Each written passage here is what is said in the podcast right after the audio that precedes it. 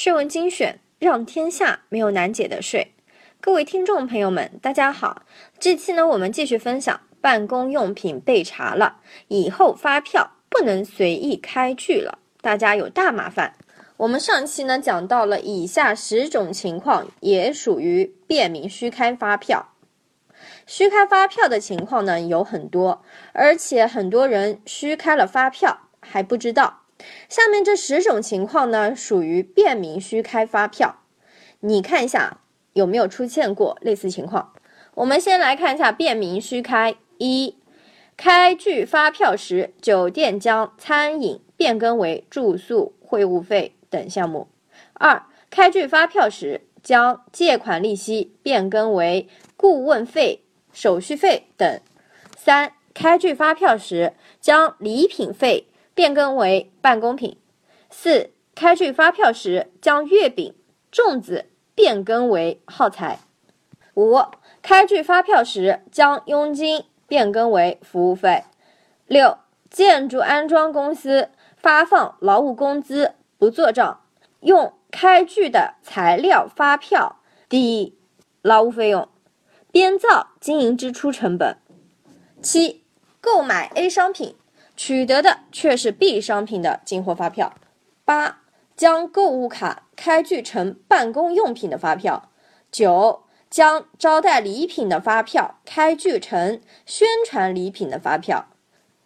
十、将销售货物等高税率的增值税项目开具销售服务等或低税率的增值税项目。下面呢有几个明细，我们呀先来讲第一个。一、购买商品或服务项目较多，发票开具时必须开具明细吗？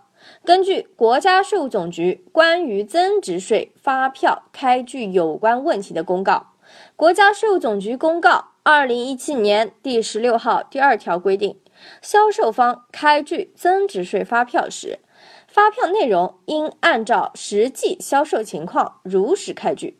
不得根据购买方要求填开与实际交易不符的内容。销售方开具发票时，通过销售平台系统与增值税发票税控系统后台对接，导入相关信息开票的，系统导入的开票数据内容应与实际交易相符，如不相符，应及时修改完善销售平台系统。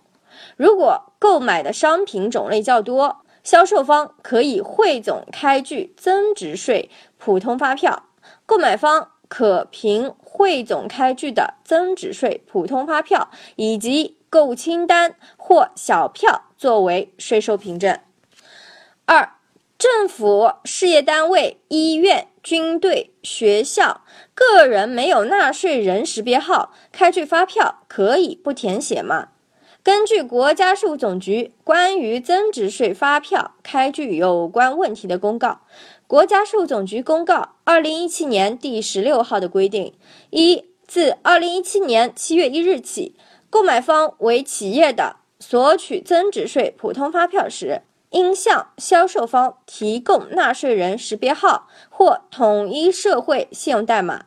销售方为其开具增值税普通发票时，应在购买方纳税人识别号栏填写购买方的纳税人识别号或统一社会信用代码。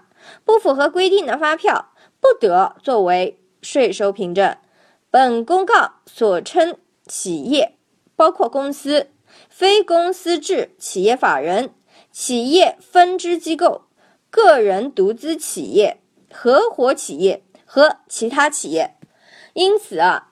政府、事业单位、医院、军队、学校、个人不属于企业，开具发票可以不填写纳税人识别号。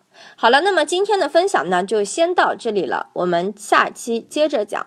欢迎大家关注我们的微信公众号“税问精选”，或是在各大应用市场下载“税问精选 ”APP。